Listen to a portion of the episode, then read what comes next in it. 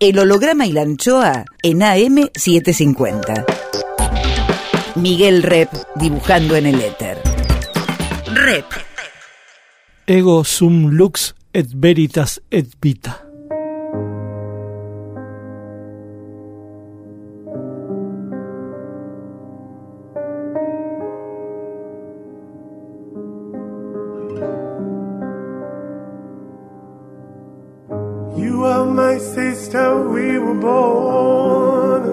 Eres mi hermana. Vos sos mi hermano. There were times we were friends, but times I was so cruel. Vos estás próximo, aunque lejos estás. ¿A cuántos kilómetros estás? I was so afraid of the night. El holograma y la anchoa. Mi nombre es Miguel Rep. that I feared. You lived inside my world so softly, protected only by the kindness of your nature. El holograma y la anchoa. You are my sister, and I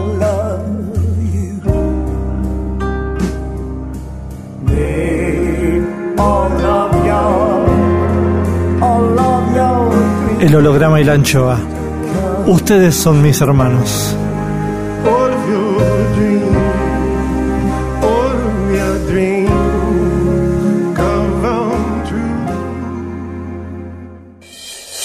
El holograma y la anchoa. Hoy guardamos el aire, el pensamiento de Carlos Rúa. En los años 80, más precisamente desde 1983, la democracia arrojó a los oídos porteños varias novedades radiales.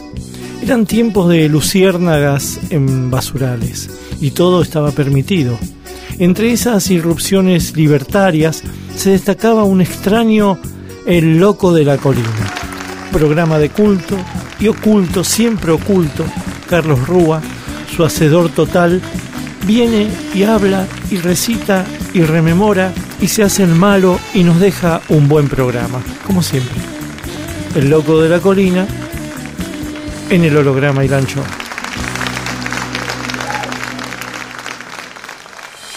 Claro, tu voz, ¿no? La gente Sí, te escucha.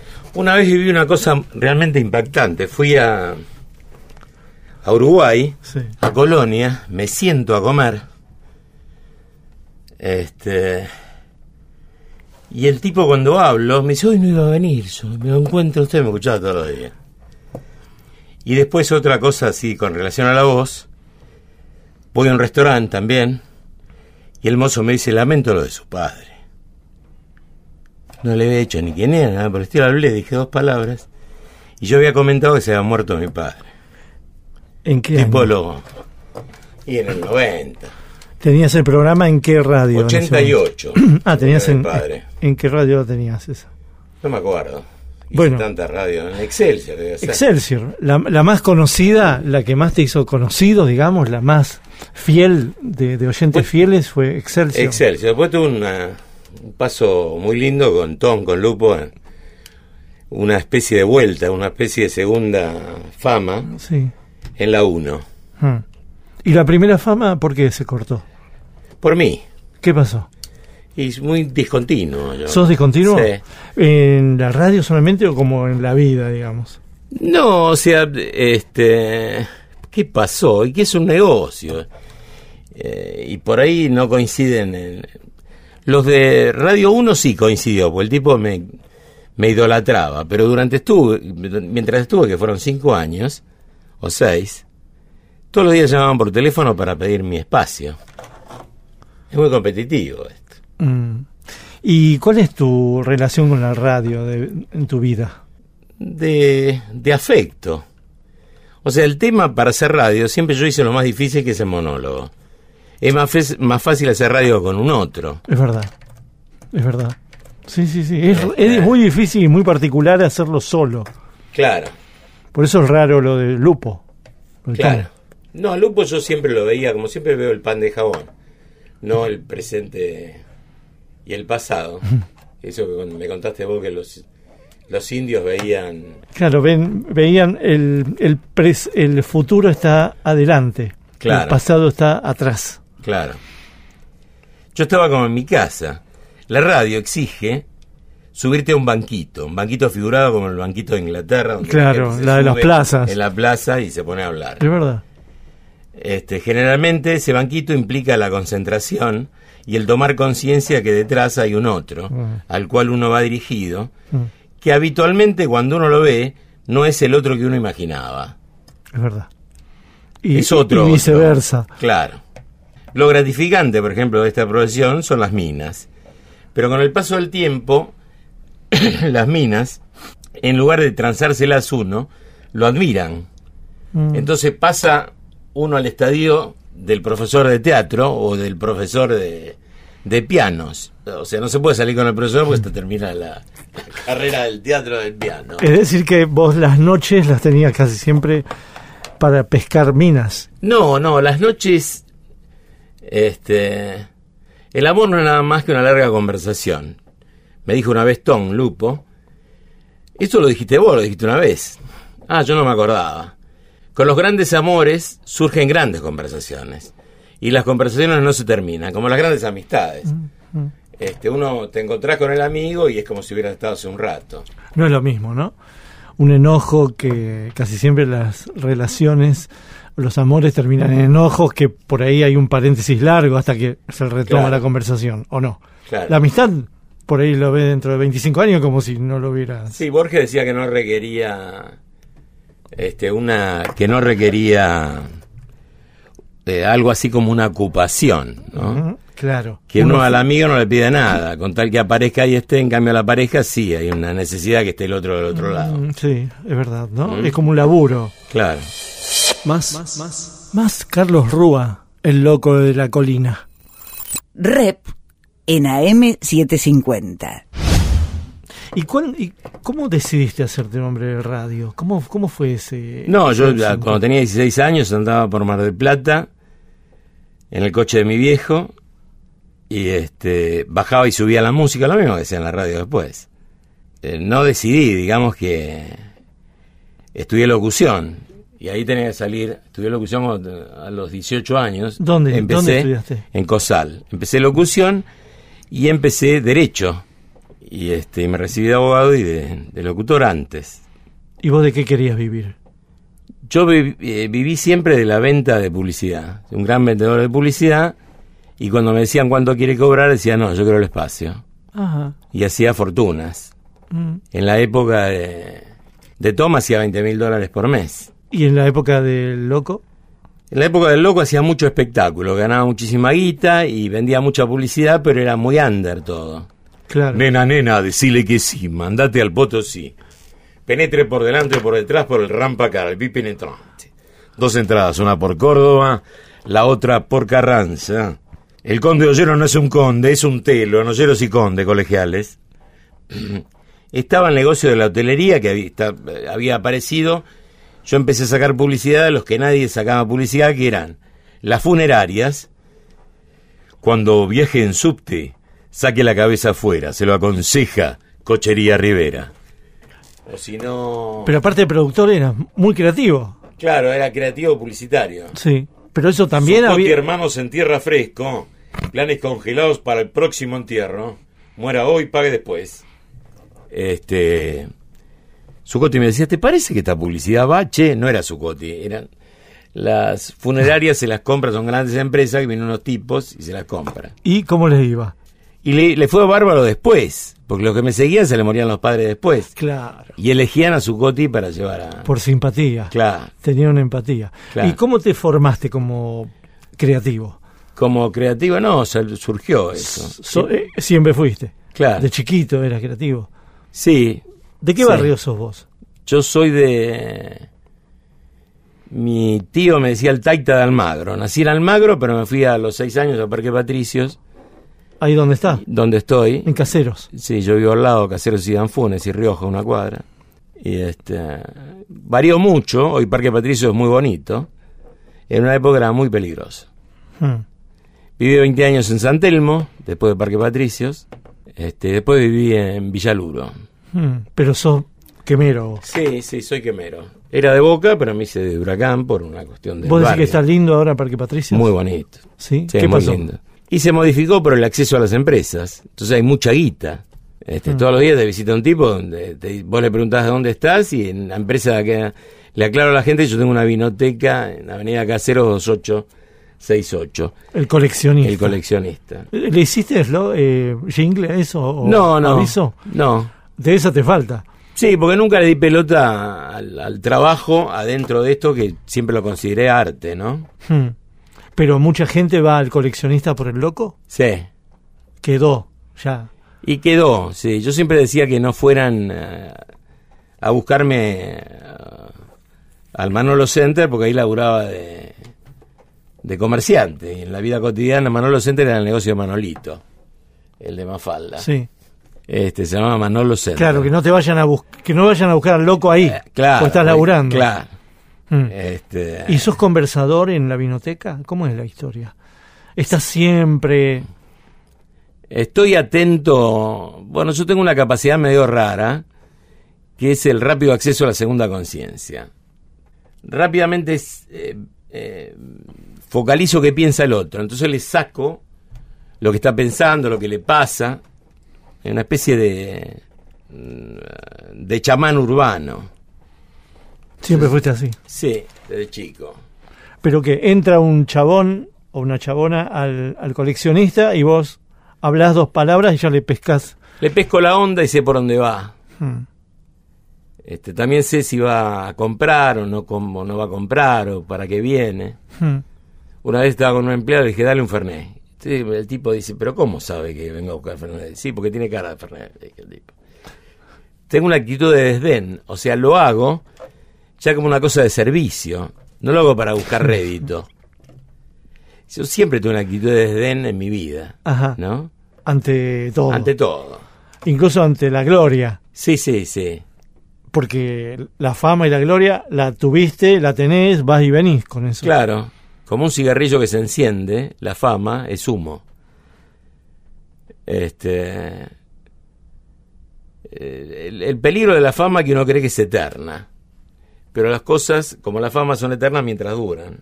Pero vos manejás ese, es- esa canilla de ahora me apago, ahora me prendo. ¿Eso te pasó en la vida o te lo apagaron y te prendieron? No, todo en la vida es una especie de la recreación inicial. De la primera salida al mundo, que no es la niñez, la adolescencia, y de allí en más es toda una recreación.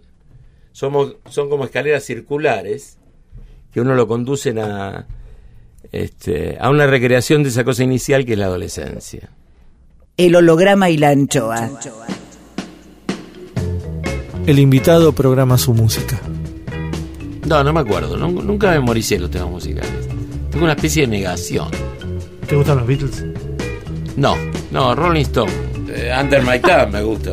Under my thumb, the girl who once had me down.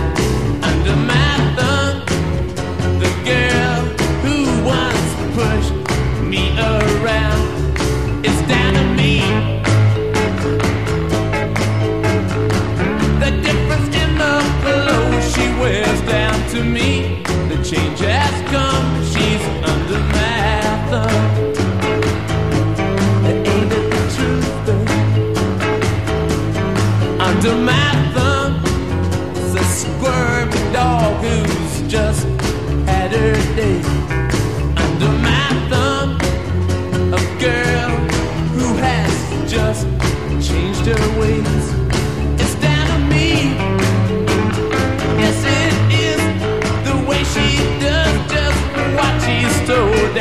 To me. The change has come.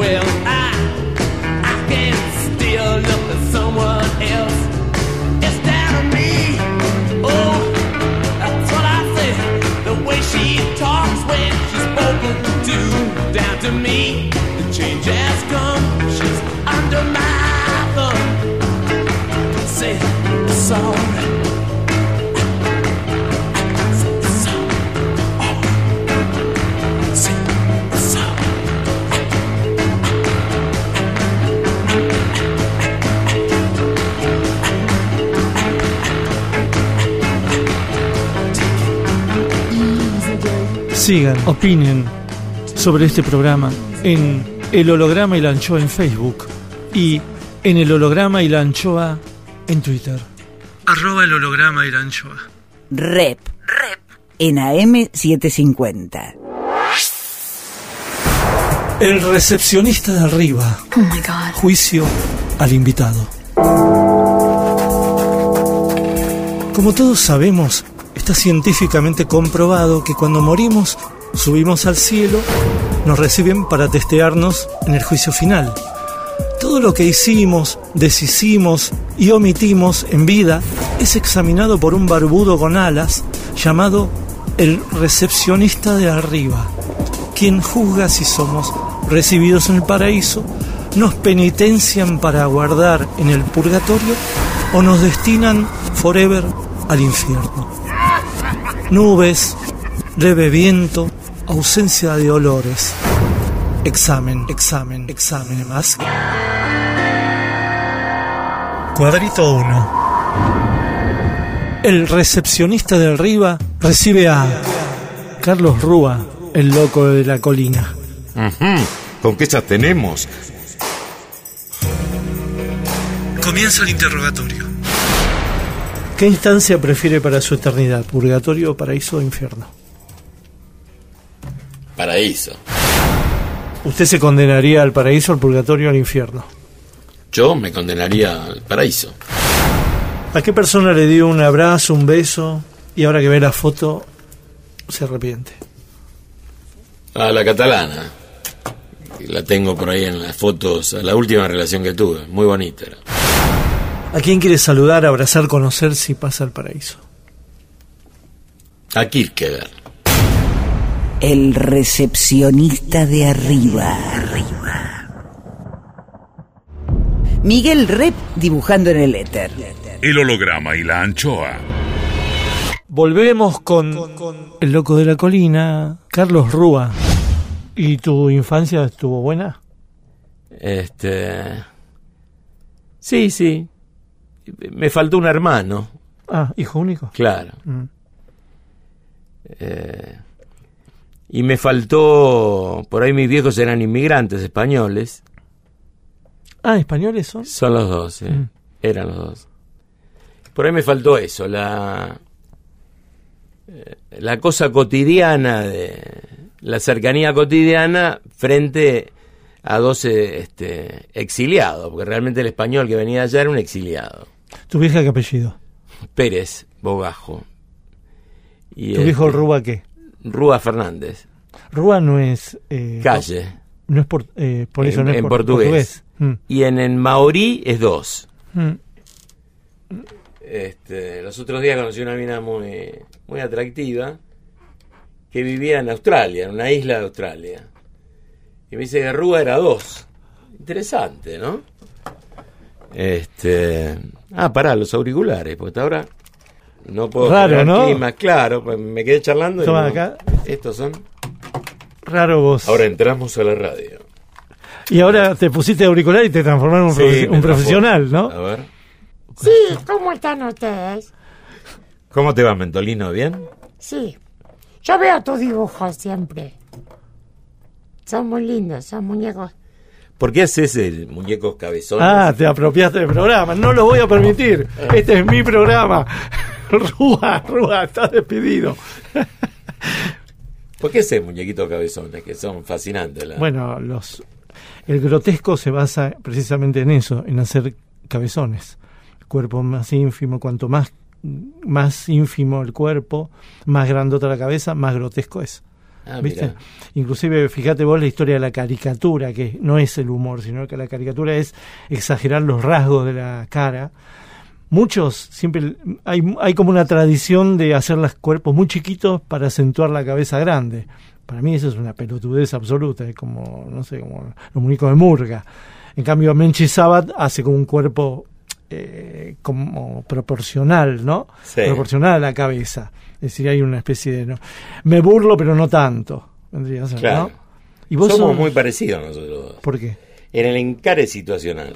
Mm. Somos muy parecidos. ¿Vos sos caricaturista? No, no. Yo no, no, pero me refiero no. a en la vida, No, no, porque no, en la vida sí, pero mi problema es que no sabía dibujar. ¿no? ¿Nunca? Entonces no, cuando dibujaba aclaraba abajo este, qué quería decir. Y, y toda mi poesía, todo lo que escribo, tiene que ver, es una especie de dibujo. Son como imágenes. de imágenes, otras, imágenes, claro. imágenes, sí, Claro. sí. Cu- ¿Cuáles, claro, ¿Cuáles son las palabras que vos, a vos te atraen para la poesía? Eh, ¿Es, es, es musical la poesía para vos? sí, ¿O es de sentido? No, no, no, el sentido es absurdo ver a la poesía como se. Por eso la poesía traducida es un poema del traductor, pero no, no del poeta. Mm. ¿Y lees mucha poesía vos? No, ¿Has leído? sí, pero no leo tanto, me leo mucho. Mm. Parezco un tipo que sabe muchísimo, pero sé mucho más de lo que leo, porque apenas leo ya me entero. Ok. Mm, Entonces generalmente me subo a la energía de- del que estoy leyendo mm. y con él me recorro. ¿Y de qué cosas sabes? de lo que está dentro, entre y arriba. En el vino, por ejemplo, ¿qué? Y el vino hay que probarlo.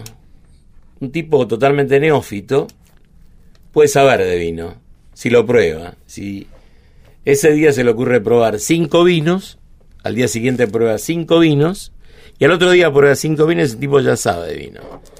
Todo lo que enseñan de vino es anata. ¿Nunca te prendiste en eso? No, es un verso. ¿Nunca un piripipí vos? No, no, son este, son mediocres que estudian eh, los cursos estos que dan de Sommelier. sommelier y todo eso, y se creen que el mundo se redujo a eso, cuando es para mí una clase... Pero hay algo que no entiendo, que es, vos acompañaste bastante en, la vinoteca o tu familia en lo que fue el crecimiento del vino. El crecimiento en cantidad, inclusive, en cantidad Sí. de marcas. Me imagino que en los 80 había muy poquitas marcas. Sí, había estado el vino Petigny, estaba el San Felicien, estaba un par de vinos nada más, nadie le daba pelota, hasta que apareció la crisis en Estados Unidos donde la gente dejaba de tomar whisky y empezaba a tomar vino. Entonces las parejitas se sentaban y empezaron a tomar vino. Y ahí se hizo popular el vino. Vino Yo- de afuera eso. Claro, este vino de Estados Unidos, que la gente... eh, el amor primero lo relacionaba con el whisky. Por ejemplo, en Venezuela se toma whisky con agua. Cantidades industriales de whisky. En cambio, yo sé mucho de destilado, porque me crié en esa... Tengo 67, me crié en esa performance, en la historia de- del destilado. Destilado es una barbaridad. De vinos, mm, más o menos, la gente se inclina al tema del vino, pero el destilado este, es mucho más fiel. ¿Cuál es tu experiencia con el destilado? Y con el destilado eh, he tomado de todo.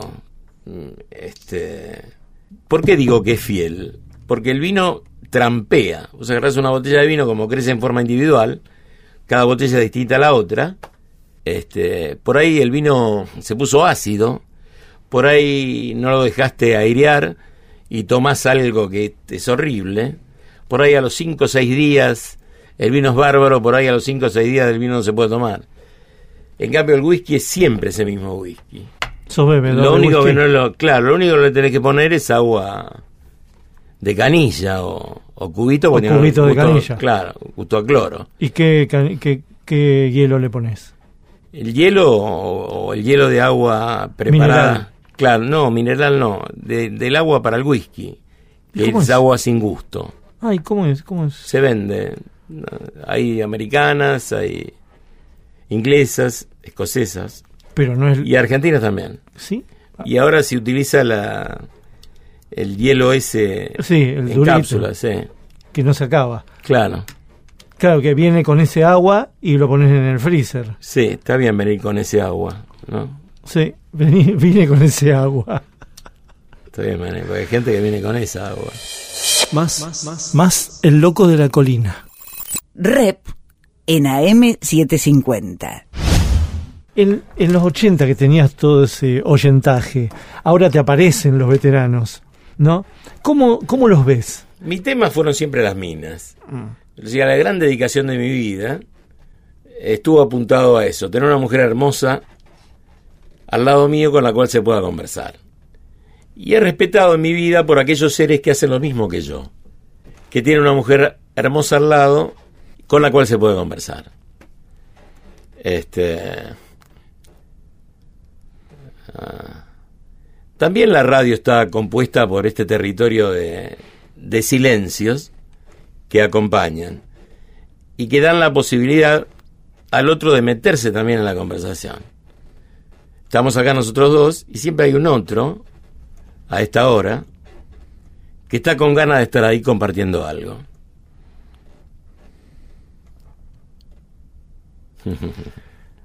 Pero no me contestaste. ¿Qué te tenía que decir? Yo Ah. percibía en esos años en que te escuchábamos como un programa bastante freak. Un programa, yo me acuerdo, tenía un, eh, bueno, mi hermano de ese, ah, que tenía veintipico de años, se prendía con tu programa por, eh, por la canción del travesti, por ejemplo. Fornido travestí. Exacto. Y yo me prendía... Era un por- asturiano, Pedro Bastarrica. Sí, Editó solamente ese, ese, ese LP. Claro. Pero mi hermano le agarraba por ese lado, por el lado de... Me, y, fornido me travesti, y Fornido Travestí, yo tenía una coupé célica, era el único que quedaba a salvo cuando tiraba el LP a la parte de atrás y después el sol a pico lo hacía mierda. Entonces, pero la parte del, del medio, lo que quedaba era Fornido Travestí, los otros no lo podía pasar. Ah, y te quedó, y vos pasaba el disco. Claro. Pasabas el disco. Pasaba el disco, Fornido Travestí que estaba ahí pegado. Bueno, entonces está mi hermano y estoy yo, mi hermano Ricardo y yo, que no tenemos nada que ver, y sin embargo el tipo decía, se cagaba de risa como un niño de esa canción y algunas cosas que vos dirías al tono. Pero también tenías un otro vuelo vos, que era el que por ahí me agarraba a mí, agarraba a otro Claro. hermano, que es el vuelo poético, que es como una curiosidad urbana, extraña, freak, bien ochentosa, ¿no? De, ah, che, salimos de la dictadura, nos metemos en esta payasada. Y por eso quisiera saber cómo, cómo percibías vos, más allá de las minas, a ese oyentaje que para mí era más de varones, ¿no? Los redonditos, qué sé yo. Y vos, sí, ¿No? Pasabas los redonditos que no eran muy escuchados en ese momento. No, lo descubrí yo en un boliche eh, que se llama Fahrenheit de Moreno. Yo no hacía discotecas y un día fui a hacer esa discoteca. Este fue violento el espectáculo ese, no hacía porque era muy violento, porque era muy violento yo tomando examen, pero tomaba examen en los espectáculos. Pasaba un tipo sentado y yo le tomaba examen, o una mina. Este, igual mi programa siempre tuvieron mucho olor a vestuario. Claro, exacto. No sé por qué. Sí, yo tampoco. Parece que encaré, seguramente, de donde venía. Hice la colimba yo a los 28, Epa. con prórroga, y se terminó la prórroga y me metieron en la colimba con chicos de 19 años. ¿Esto qué año sería? Esto era en el 80 y... eh, no, en el 78, Ah, en la época de Malvino. no. No, entonces 82. 82. Ahí hice. Entonces salí muy capacitado a entender lo que eran este, lo que eran mis compañeros de, de la colimba. Entonces por eso, creo yo, y de entender este, hacia dónde había que ir, por dónde pasaba la historia. Entonces representaba un hermano macanudo por ahí. El Mm. tipo me veía desde ese lugar. Hmm. Por eso hiciste vos inconscientemente alusión al hermano. Hmm. Ok. Yo era un hermano crecido que le iba a decir al tipo por dónde pasaba la historia. Y que daba gusto escucharlo porque la tenía clara. La tenía clara como tipo, no como mina. Porque las minas no, la tenía clara, lo veían siempre, si bien había muchas minas cercanas, las minas cercanas tenían que ver con este con la mina rápida, con la mina clara, con la mina sin preocupaciones. ¿A vos te gustaban las minas de barrio o las minas No, no. del centro? No, la mina del centro. Mm, las minas instruidas, Claro. las minas de facultad. Sí, sí. Eso era. Ahí aspirabas. Sí. ¿Y lograste conquistar alguna con la cual conviviste? ¿Tuviste hijos? ¿Cómo Sí, sí, eso? tuve este tuve minas de barrio en realidad. Mm. La primera era de Barrio Norte y la segunda era de Villaluro, con la cual tuve familia. Con una con la primera tuve un hijo, con la segunda cuatro. Eh, ¿Qué edad tiene el menor, la menor? Eh, son los que me veo los más cercanos a mí. Eh, tiene Solcito este 14 y Tommy 16. Mm, ahí paraste. Sí, paré porque ¿Y el mayor? El mayor es Javier, que es psicoanalista, y tiene 31 años. El holograma y la anchoa.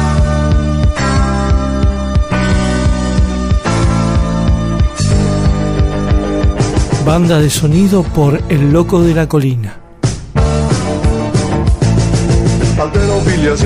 Mi debilidad La lucha libre, el judo, la defensa personal Y todos los deportes donde se haya que agarrar Me van, me van, me van Con gran frivolidad. Pero el mayor problema que tengo en esta vida Es no poder usar la ropa que me fascina. Mi talla es tan salvaje que no tengo un solo traje que poner De los del pretaporte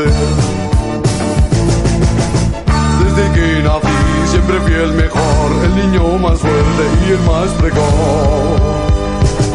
Y ahora soy un fornido travesti.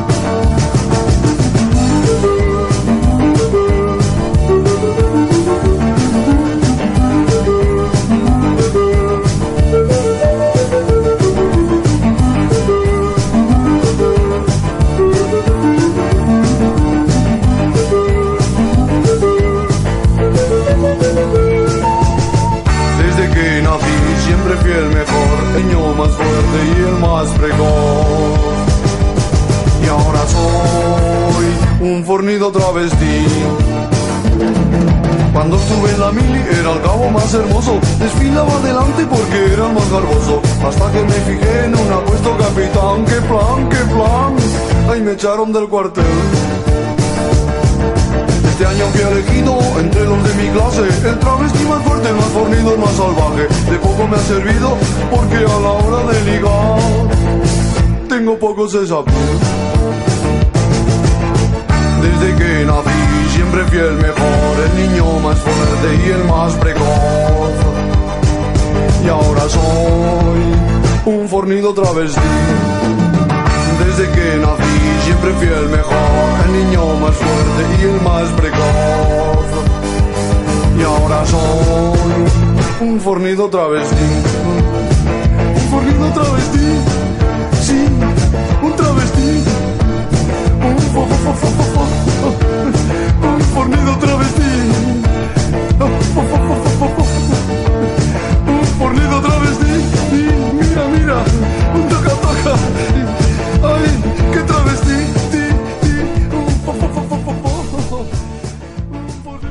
El holograma y la anchoa. Dos kilómetros de besos. Rep sigue en AM750.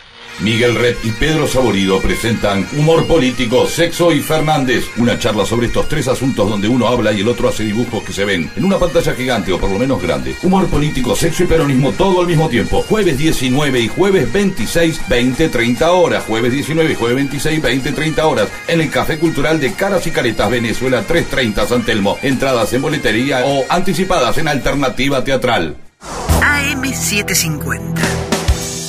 Nos identificamos, nos reconocemos, nos unimos y estamos en una misma sintonía. Somos AM750, 750. una señal. El recepcionista de arriba. Oh my god. Juicio al invitado. Hay gente que espera entrar en el paraíso, pero hay muchos en el paraíso que esperan que entre cierta gente. Cuadrito 2. Continúa el interrogatorio a Carlos Rúa, el loco de la colina. La oveja negra. ¿Ha sido en vida soberbio? Sí, todo, toda mi vida. ¿Ha sido en vida celoso? No, ¿Envidioso? Pocas veces. ¿Dilapidador? Siempre. ¿Avaro? No, ¿Ambicioso? no. ¿Procrastinador? Sí, toda mi vida. ¿Violento? Sí, a veces. ¿Mentiroso? No, ¿Racista? no, ¿Optimista? no. ¿Pesimista? El recepcionista de arriba. Rep. Rep. En AM750.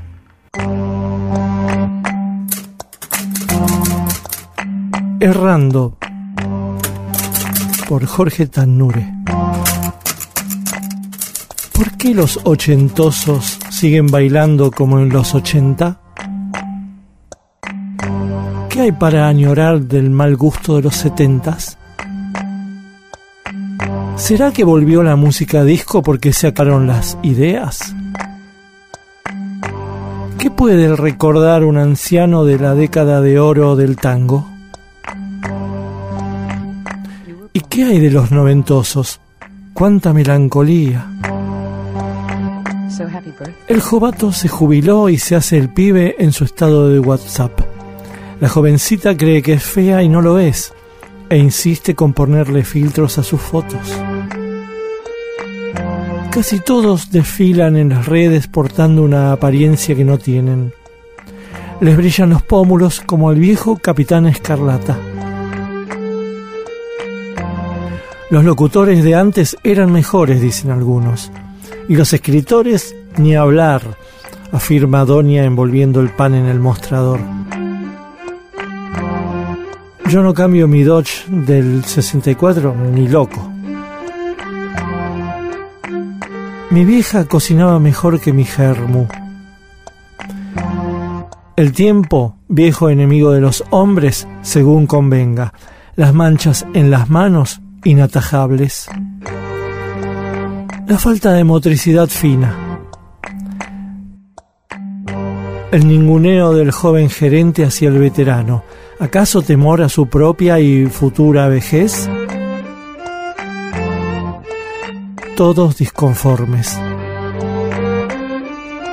Pasado y futuro, culpa y preocupación. El gato mira pájaros desde el muro y ni se agita, solo espera y se hace chiquito.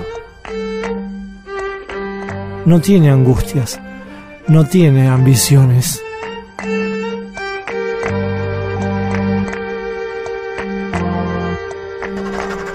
Errando por Jorge Tanure. Siga los textos de Tanure en www.jorgetanure con doble n, punto blogspot.com. Miguel Rep dibujando en el éter. El holograma y la anchoa. Seguimos con Carlos Rúa, el loco de la colina. Antes de, llegar, antes de hacer el loco de la colina, ¿qué, qué, qué radio hacías? Este. Me bajaba del coche, una mina iba caminando por la calle. Yo me bajaba del auto y empezaba. Cuenta la leyenda que había una vez un hermoso ángel que se llamaba Cupido. Trabajaba para una compañía de ángeles, la Warner Brothers, y tenía asignado allá arriba en el Olimpo un ayo, una madrecría, una nurse para que lo cuidara que se llamaba la locura. Un día, la locura en lugar de cuidar al ángel, le pincha los ojos con un tenedor. Cupido reacciona y dice, Estoy totalmente ciego, no veo nada. La locura me pinchó los ojos con un tenedor. Ujú, ¿Con qué esas tenemos? replica Júpiter. El caso es que condenan a la locura a acompañar por siempre a Cupido en su ceguera. Es por eso que cuenta esta leyenda que el amor es loco y ciego. ¿Y la mina qué hacía? Una vez me- le cuento la leyenda a Graciela Alfano, cuando era joven y muy bonita. Yo digo, me estoy ganando a Graciela Alfano. Y bajó un tipo de un Mercedes-Benz descapotable y le dice ella, un tipo que medía dos metros, mirá lo que me estás contando, es fantástico. Me atacaba siete o ocho minas por día con la historia. Este, me llamaban por teléfono y me decían, vos fuiste que se bajó y me contaste la historia. Yo decía, sí, sí. Y para mí era una resolución directa de la pulsión erótica, ¿no? Después de eso me levantaba la mina Y todo lo demás. y todo lo demás que tenía como todo estructurado. Me daba mucho placer esa situación. Sí. Mm. Muchísimo placer. Y vos que sabías que tenías la invención y la voz. Claro, Siempre supiste que tenías esta voz. la voz esta, la voz eh, de- la voz que penetra, le decía, yo tenía un personaje, la voz que penetra. No, la voz te das cuenta cuando te pones difónico Ok. Mm, y extrañas la voz. mm. Pero en algún momento te diste cuenta porque fuiste al COSAL. Claro, sí, eh, sí, porque me eligieron entre una vez el, el tipo este del automovilismo agarró la plataforma de la gente del, que estudiaba en el COSAL y me eligió entre 32 tipos para hacer locución comercial eh, Leñani, o no, Leñani no, el tipo este del automovilismo, no sé. Ok, sí, sí, de carburando. Esto. De Carbuando, sí. Sí. Y tenía que ir a empezar a laburar un día y ese día me quedé dormido. Hubiera sido otra mi vida, pero. Este. Sí, algunos decían que tenía una muy buena voz comercial. En realidad siempre me ocupó la. el pensamiento y todas sus variantes que me sirven para charlar, que es una de las mejores cosas que le puede pasar a un individuo. ¿Y sos bueno reporteando? ¿Te crees? Reporteando, sí, sí. Uno se pone en otro lugar cuando uno hace una...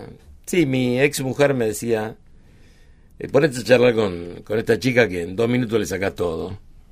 Ese es un periodista de raza. Ok. Chiche de un periodista de la concha de su madre. Un preguntón. Impresionante. Mm. ¿Y Otro vos? que era muy bueno, yo laburé con Chiche, me, me llamó en su momento y este, hicimos radio. Y después me llamó Mauro cuando yo me quedo sin radio, otro periodista de la puta madre, Mauro. Yo le decía, o sea, me ponía a charlar con él, ¿para qué le contesto? ¿Para qué le, le había contado determinada cosa? Pero charlando me lo sacaba. Esa curiosidad na- neta, nata, Sí. este, que incita a saber qué hay detrás del otro, ¿no? Ajá. Mm. ¿Y vos, vos tenés eso de periodista? No sé, no, yo soy un, un hombre medio orquesta. ¿Y ¿no? qué hacías en feriado nacional? ¿Cómo llegaste ahí? Tenía a mi gran amigo que era Martín García. Va, compañero de la facultad. Después la vida nos separó. Y eh, llegué a feriado porque me dijo un día, pasá por feriado. Entonces cuando entro en feriado, veo que había una onda totalmente distinta y que todo mi pensamiento, que era denso, pesado, este, muy bukowskiano era mi pensamiento. Veo que ahí, se- me- entonces me dice, hacer la nota de tapa. Y yo estaba con monstruo, con humorista de la puta madre. Estoy hablando, eh, estamos hablando de una revista que apareció previo al, a que Alfonsín gane. Claro. Eh, en plena campaña de, digamos, presidencial de Alfonsín y, y de Luder, Feriado Nacional es una escisión de, de humor registrado. Se van humoristas de humor registrado a hacer Feriado Nacional porque era la revista del Partido Peronista. vendría a ser. Claro. Pierde Luder. Era emocionante. Yo fui a, al discurso de Luder, al último, era emocionante Luder. Pobre, después lo hicieron triza. Y entonces la revista duró 11 números porque, Claro. porque no ganó Luder. Pero bueno, los que hicieron la revista fueron Martín García, Juan Sasturain, Dolina, eh, Feynman, sí, todo el, el peronaje, ¿no? Sí. Y vos caíste ahí y escribiste. Claro, yo escribía cómo ganarse una mina en Buenos Aires, la primera enciclopedia del Levante en entregas coleccionables y empecé con el ascensor. Ah. Eh, haciendo una especie de, de recreación. Después el bailongo, cómo se gana en un bailongo, analizado todos los lugares de Levante. Pero antes habías tenido alguna, Nunca. no, ninguna experiencia No, en escribir, No, solo poesía. solo poesía. Poesía desde cuando escribís. He visto un gato vagar por la cornisa, que ángel oculto publica sus caricias, qué raro encanto no lo precipita. 16, Mm. 17. Una vez la Noi me pone raro germen de especie dislocada, añorando tu no sé qué sin morada, la Noi. Este, eh, siempre fueron tuve- juntos al colegio ustedes. Claro, porque siempre nos vinculamos de ese lado.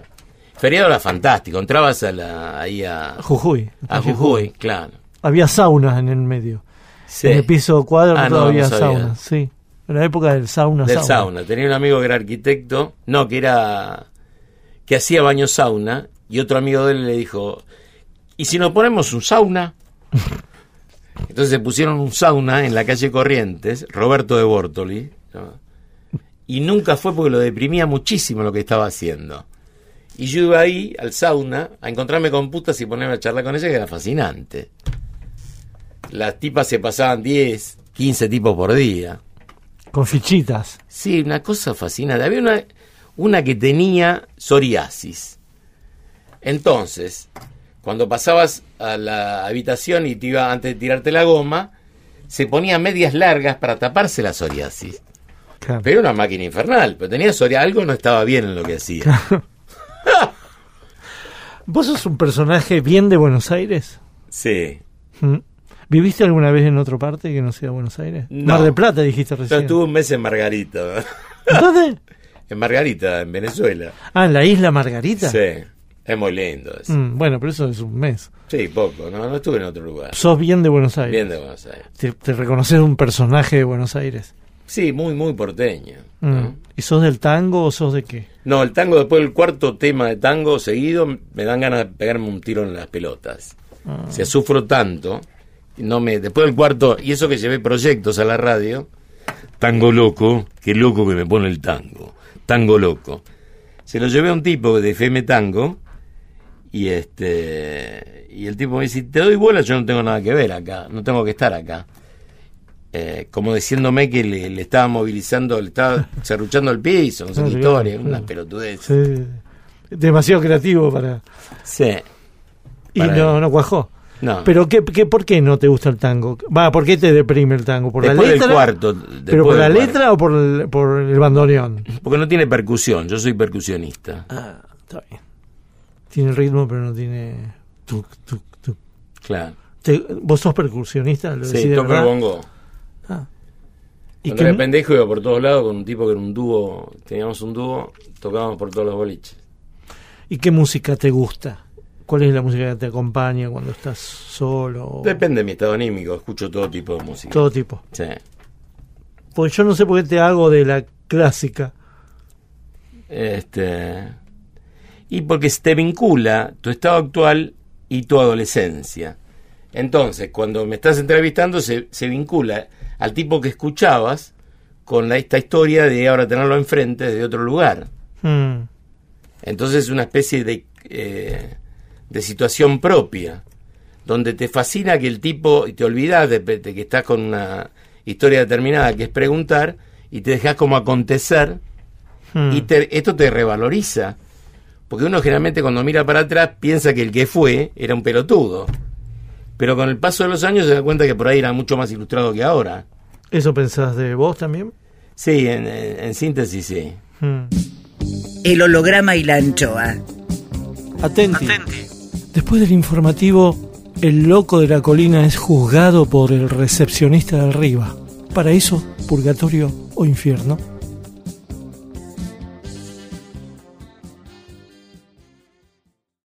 Miguel Red y Pedro Saborido presentan Humor Político, Sexo y Fernández. Una charla sobre estos tres asuntos donde uno habla y el otro hace dibujos que se ven en una pantalla gigante o por lo menos grande. Humor Político, Sexo y Peronismo todo al mismo tiempo. Jueves 19 y jueves 26, 20, 30 horas. Jueves 19 y jueves 26, 20, 30 horas. En el Café Cultural de Caras y Caretas, Venezuela 330 San Telmo. Entradas en boletería o anticipadas en Alternativa Teatral.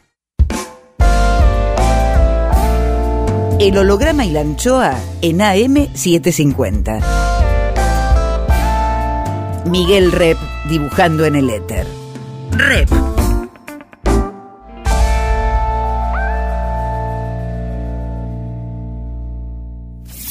Cuadritos finales. Más, el loco de la colina. ¿Sos mejor en lo que sos día a día o en lo que escribís, lo que producís? ¿En qué sos mejor? En lo que escribo. Años luz, eh. Porque ahí dominás la pelota. No, eh, no, porque cuando escribo me recuerdo. Entonces cuando me recuerdo me provoco síntesis y me ilumino. ¿Y te aparecen muchas cosas nuevas? Sí, sobre todo en la radio. El último ciclo que hice en radio, había encontrado una especie de panacea, una cosa totalmente distinta. Tenía un operador, no iba nadie a la radio, era una radio FM Sí. La Boca, nadie, estaba solo ahí. Hasta que un día me rompieron el- la puerta del... Me afanaron el estéreo, yo, yo acá no vengo más. Porque estacioné en la calle Corrientes. Pero había hecho con el operador un tipo un, un lenguaje distinto de radio. Había creado un lenguaje distinto. A veces literariamente. Ahora tuve una, una mina, una gallega que vivió conmigo un tiempo. Y empecé a escribir este, cuentos latinoamericanos. Y ahora esos cuentos latinoamericanos que escribí esa, eh, con esa dinámica particular, medio Cortázar, medio Latinoamérica, lo volqué al poema. Hay un tipo que me lleva vino a casa que se llama Battistini. Battistini tomó un ancho falso y lo escondió debajo del murmullo. Nadie para él supo hacer vacilar a sus balcones. Battistini se había quedado solo, orillando la muerte con cinco dardos clavados en el cuerpo. La penumbra lo traía maldito. A Battistini le gustaba derretir sus laberintos para convertirlos en vino. Por eso se lo recuerda bajando embriagado por la noche, asediado por fresas y duraznos redondos. La palabra que cierra esto cierra la redondez del poema. ¿Esto lo pensás después que lo escribiste? Sí, sí, ahora lo pensé, no lo pensé antes. Ok. Analizás después. Si analizo después. Y si no te van brotando como imágenes y como musicalidad. Claro, yo una vez quería eh, quería entrevistar a, a Borges, pero no para entrevistarlo. Me contratan de un lugar que se llamaba Etrarte, Agencia Argentina para el Servicio del Arte. Agencia de Noticias Argentina para el Servicio del Arte. Y me dijeron, anda a ver a Borges. Entonces yo le quería decir mis poemas, a ver qué le parecían a Borges. Entonces llevé un poema que decía, Ojo que buscas la tumba donde crecer tu pestaña. ¿Qué será de mi energía si Dios se cansa? Y el otro que se llamaba El Círculo, que era Todo está hecho, nada por hacer. Nada por hacer, todo por hacer. Todo está hecho, todo por hacer. Este, entonces Borges me dice, es muy linda su poesía, no recuerdo haber escuchado nunca nada parecido. O es que este Alberto Girri escribe así. Entonces, en esa dinámica de Borges, Borges lo que me estaba diciendo es que hay canales para recibir todo lo que se vincula con el arte. Uno se conecta con ese canal, que sería para Jean-Pierre Garnier, el otro, el otro ser que habita en uno, que funciona en otro tiempo y espacio. Uno se comunica con ese ser y ese ser le brinda la solución instantánea. O sea, la respuesta en síntesis, en poema, en aforismo, en dibujo, en concreción, este, de lo, en tu caso, por ejemplo, vos como humorista triturás. Es una cosa track, track, track, track, track. Entonces aparece, este, en rep, que me está entrevistando, eh, la trituración. Trituras, una cosa así. Donde aparece la redondez y aparece la, la escalera. Entonces, da todo, trac. En tu vida ha sido así, has triturado todo lo que has podido. Te lo has fagocitado, pero con, con dientes en escalera. Eso es la iluminación, saber quién es el otro simplemente pensándolo. El holograma y la anchoa. El recepcionista de arriba. Oh my god. Juicio al invitado. Según pasan los años en capacidad hotelera, el infierno tiene más problemas de alojamiento que el paraíso. Territorio del infierno. ¿Por qué ocurre esto? Tarjeta negra. Cuadrito 3. Termina el interrogatorio y se procede al veredicto.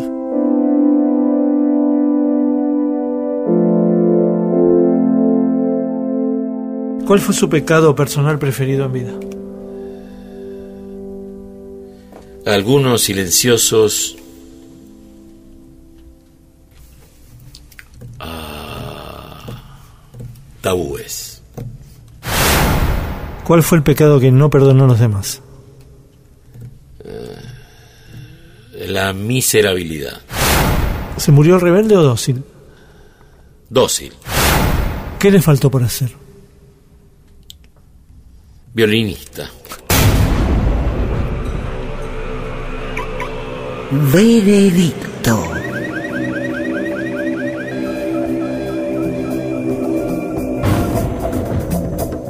Sopesando milimétricamente las respuestas del señor poeta y escudriñando con buen ojo las palabras vertidas, notamos buen cuidado por las palabras, mucho pensamiento, curiosité, soberbia, legislación, desencanto, locura quemera, intensidad, fuentes de juvencia, tufillo vitícola y words, words, words, maldades bien revestidas y buen oído. Y por todo ello, sentenciamos a Carlos Rúa, el loco de la colina, al purgatorio. Purgatorio. Purgatorio. Él sabe por qué y la sacó barata. Dejo constancia, el recepcionista de arriba. El recepcionista de arriba.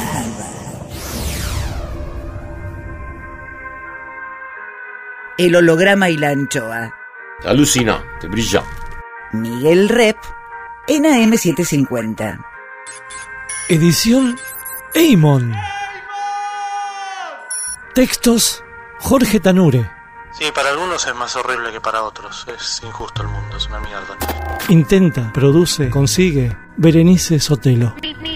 Lápiz y tinta Miguel Rep. El holograma y la anchoa en la contratapa del fin de semana. Sueñan lindo. Miguel Rep. El holograma y la anchoa, siempre contratapa, siempre último, siempre nocturno, siempre allá. siempre-